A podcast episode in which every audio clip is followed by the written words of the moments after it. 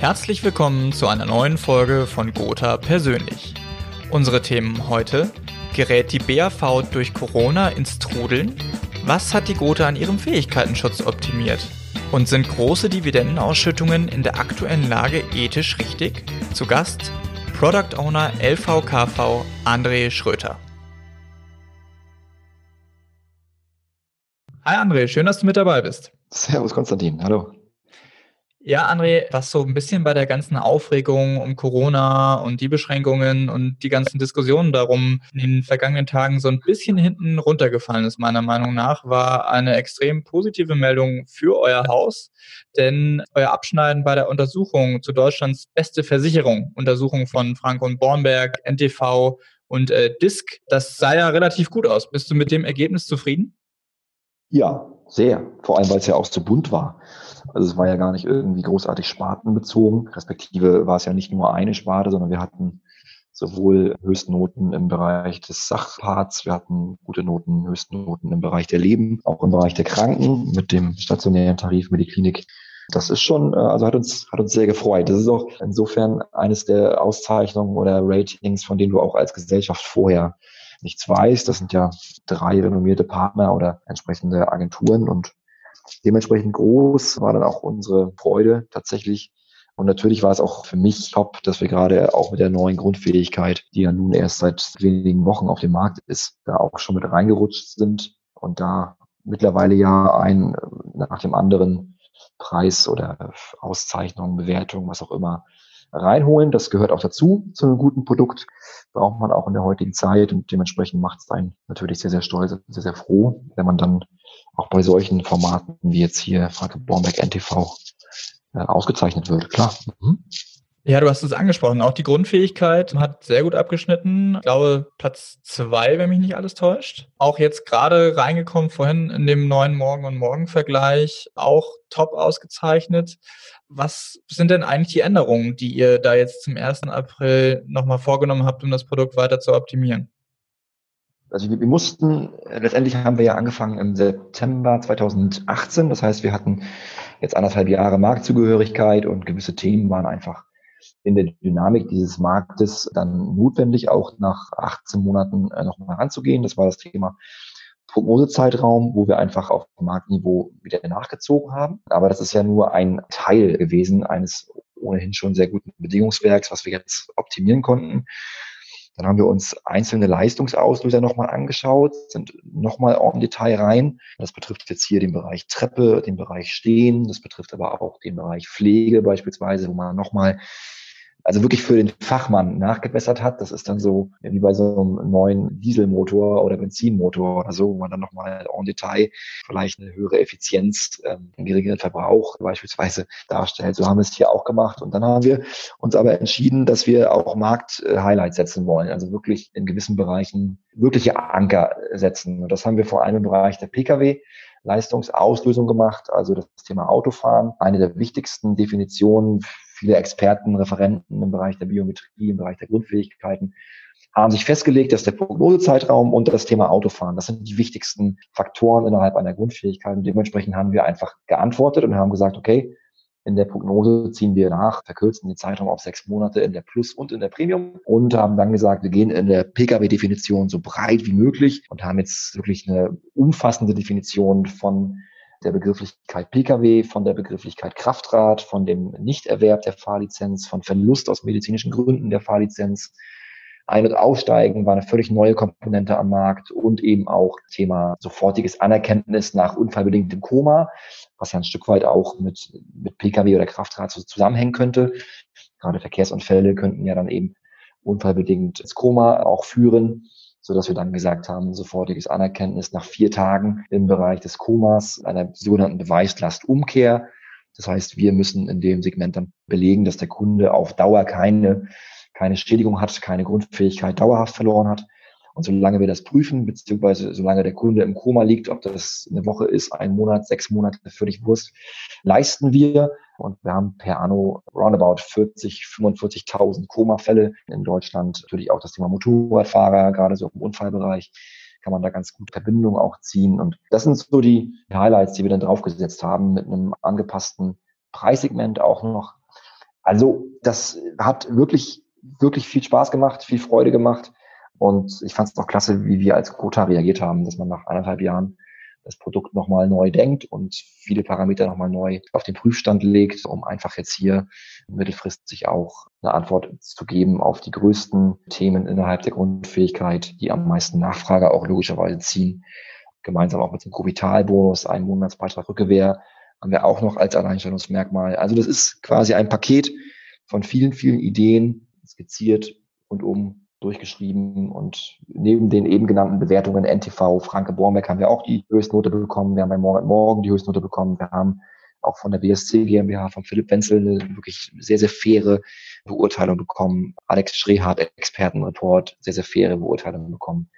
Und haben jetzt auch schon die ersten, natürlich jetzt im April, die ersten Online-Termine gehabt, sei es eben auf der Fondsfinanzmesse oder eben auf individuellen Webinaren. Und das Thema, gerade das Thema Koma, also sofortiges Anerkenntnis, das ist, kommt richtig gut an. Also muss man wirklich sagen, das ist ein Novum, das ist neu, das, das hört man einfach gerne in dem, in dem Zuge. Auch die Gesundheitsfragen haben wir neu überdacht. Auch das äh, kommt sehr, sehr gut an. Wir haben eine sehr faire Gesundheitsprüfung von der Abfragesystematik her. Also wir haben nicht weniger Fragen als andere, wir haben nicht mehr Fragen als andere, aber wir haben in der Systematik eben gewisse Dinge, die wir gar nicht erst erfragen, wie zum Beispiel einen Beschwerdezeitraum, sondern wir fragen ganz konkret nach Arztbesuchen. Das ist, das ist einfach für jeden Menschen fairer in der Definition. Und wenn ich jetzt gerade vom Laufen komme und ich habe Knieschmerzen, habe ich die jetzt irgendwie drei Tage, fünf Tage, sieben Tage? Wie ist die Beschwerde jetzt definiert? Weiß ich nicht, aber ich weiß auf jeden Fall, dass ich nicht beim Arzt war. Und das sind eben so Themen, wo wir einfach wirklich sehr, sehr weit, also du merkst, ich, ich für das Thema klasse, es ist der Wachstumsmarkt überhaupt nach wie vor so viel Dynamik drin an den Marktteilnehmern, das macht wahnsinnig viel Spaß und kann immer nur wieder sagen, für jeden Makler gerade weil es ein Bestandsthema ist, das ist mir nochmal ganz, ganz wichtig, Grundfähigkeiten, jetzt auch in der Corona-Zeit. Ich muss das ja gar nicht neu akquirieren. Ich muss da jetzt gar nicht auf Akquise gehen oder irgendwo jetzt den Kunden für ein neues Segment begeistern. Ich habe das ja im Bestand. Ich habe im Bestand den Kunden, der heute 40 Jahre alt ist und vielleicht keine neue BU mehr bekommt aufgrund des Preises oder aufgrund der Gesundheit, der aber gerne eine hätte. Ich habe den Bestandskunden, der gerade im Nachwuchs ist, Studium oder in der handwerklichen Ausbildung von mir aus, das ist ja eher so die Zielgruppe, den habe ich im Bestand. Wir haben eine eigene Sales Story aufgemacht für das Thema Grundfähigkeit für Geschäftsführer, also GF für GF. Auch äh, richtig cool, ähm, wo man mal darauf hinweist, was eigentlich bei einer Geschäftsführerversorgung in der Biometrie Relevanz hat. Das Thema Umorganisation, das Thema Tagegeldverrechnung im Leistungsbezug. Alles so Dinge, äh, wo wir Antworten finden. Wir bauen gerade mit euch gemeinsam New Finance, eine Microsite dazu. Also wir haben Kurzfilme noch in der Mache, habe ich auch noch mit Philipp Wenzel, wo wir ein bisschen was starten werden. Also das, das wird, das ist, das ist cool, das macht wahnsinnig viel Spaß.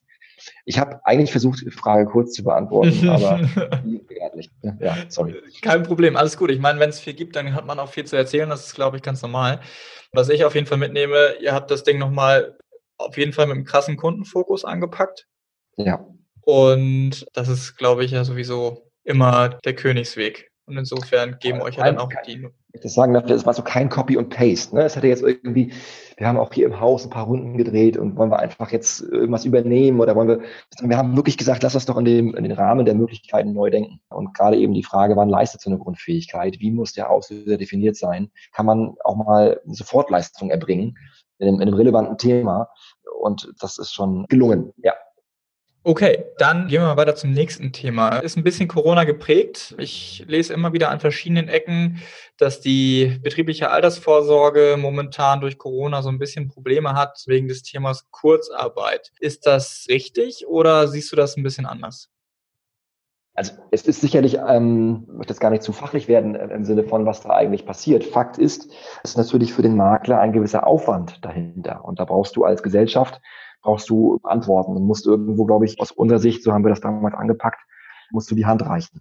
Wenn natürlich jetzt relativ viele Menschen in Kurzarbeit gehen, was sich aus, auf Direktversicherung beispielsweise auswirkt, hast du erstmal einen administrativen Aufwand und der muss gemeistert werden. Das ist klar und das ist ja auch nicht vergleichbar mit einer normalen, in Anführungsstrichen, Bewegung auf dem Arbeitsmarkt, wenn du an Arbeitgeberwechsel denkst, wenn du an entgeltfreie Zeiten denkst, wenn du so an, an Elternzeit beispielsweise denkst oder Sabbatical. Das kommt mal vor, das kommt auch im Bestand mal vor, gar keine Frage. Aber gerade jetzt bei den großen ähm, Bestandsplayern, die in der BAV zu Hause sind und ihre Bestände haben, da brauchst du natürlich jetzt Lösungen. Ich glaube, es zeigt, wie wichtig auch Portale in der BAV sind. Da gibt's ja äh, zwei, drei, vier Player am Markt, zeigt sich eben auch, wie, wie wichtig digitale Schnittstellen sind. Es zeigt sich, wie wichtig Self-Services sind, die wir eingeführt haben, schon also vor der Corona-Zeit. Es zeigt sich aber auch, wie inhaltliche Themen relevant sind. Wir haben ein ganz, ganz tolles Merkblatt, ach, Anfang März, glaube ich, schon rausgegeben, von der Fachabteilung, wie eigentlich Kurzarbeit sich verhält in Relation zur Direktversicherung beispielsweise. Und der Markt, wenn ich heute auf Facebook gehe, hat ja immer noch Nachfragebedarf, was da eigentlich mit der Zusage passiert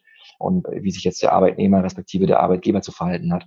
Das bringt die BAV mit sich und ob das jetzt ein Problem ist oder nicht, weiß ich nicht. Aber Fakt ist, es ist ein Aufwand, ja. Und Fakt ist aber auch, dass man natürlich jetzt auch, auch zusammenrückt und der Makler dann eben auch mit dem Arbeitgeber, mit seiner Firma, mit seinen Bestandskunden im Dialog steckt. Und das kann, glaube ich, einer Geschäftsbeziehung insgesamt immer erstmal nur gut tun, was aber natürlich nicht heißen soll, dass das Corona und diese Entwicklung jetzt in der BAV nur Spaß macht. Also das, das sicherlich nicht.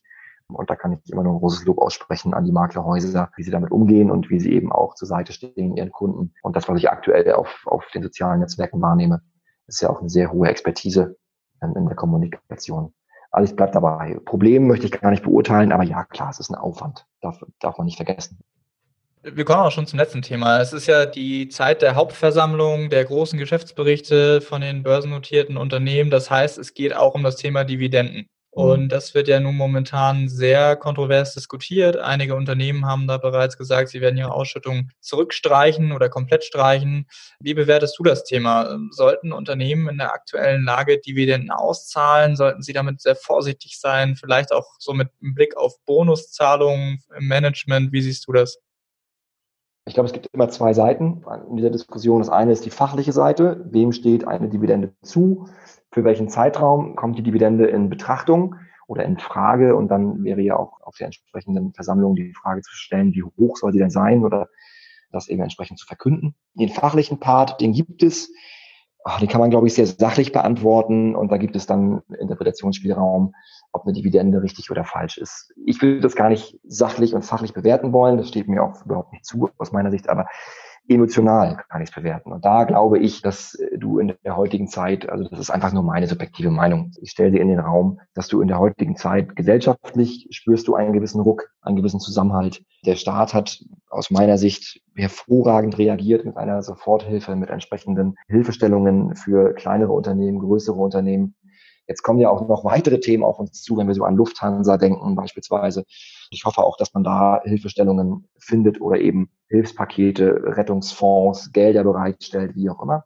Und ich glaube, dass diese Gesellschaft, dieser Zusammenhalt das, der wichtigste Aspekt ist. Ich würde mich genauso freuen, wenn die Pflegekräfte dieses Geld bekommen, was Herr Spahn irgendwann mal zugesagt hat. Und alle, die, die jetzt wirklich systemrelevant sind und den Laden am Laufen halten, nicht als ja die Geschädigten rausgehen. Und rein von der emotionalen Ebene sage ich, sollte man keine Dividende jetzt in diesem Jahr ausschütten, weil es einfach ein merkwürdiges Signal ist, weil es konträr geht zu Staatshilfen und weil ich einfach glaube, dass dieses der Zusammenhalt und diese Krise, diese Pandemie, dieses jeder tut sein sein Bestes oder jeder trägt sein sein Teil dazu bei, dass das System am erhalten ist das eine Maske ist, ob das ein Ausgangsverbot ist, ob das Stay at Home ist. Das ist das, was ich als Privatperson beitragen kann. Ob das die Mediziner sind, die Pflegekräfte sind, ob das die Polizisten sind. Und ich glaube, dass Unternehmen eben auch dazu beitragen können, wenn man dann auf Dividenden verzichtet, ähm, weil es einfach, wiederhole ich mich, ein sehr, sehr fragwürdiges Signal wäre. Und ich vermute, dass die wenigsten Pflegekräfte Aktionäre sind und Dividenden bekommen würden. Von daher glaube ich, wenn jede Schicht und jede Person, jeder Einzelne sein Päckchen trägt, ich bin auch Aktionär übrigens, also ich wäre sofort dabei zu sagen, ich brauche keine Dividende. Alles okay, alles, alles, alles gut. Alles klar, dann vielen Dank für deine persönliche Position dazu. Und natürlich auch wie immer für deine Zeit und generell die spannenden Einblicke. Bleib bitte weiterhin gesund. Sehr gerne, ihr auch. Und natürlich auch allen Zuhörerinnen und Zuhörern vielen lieben Dank fürs Dabeisein bei Gotha persönlich und gerne bis zum nächsten Mal. Macht's gut.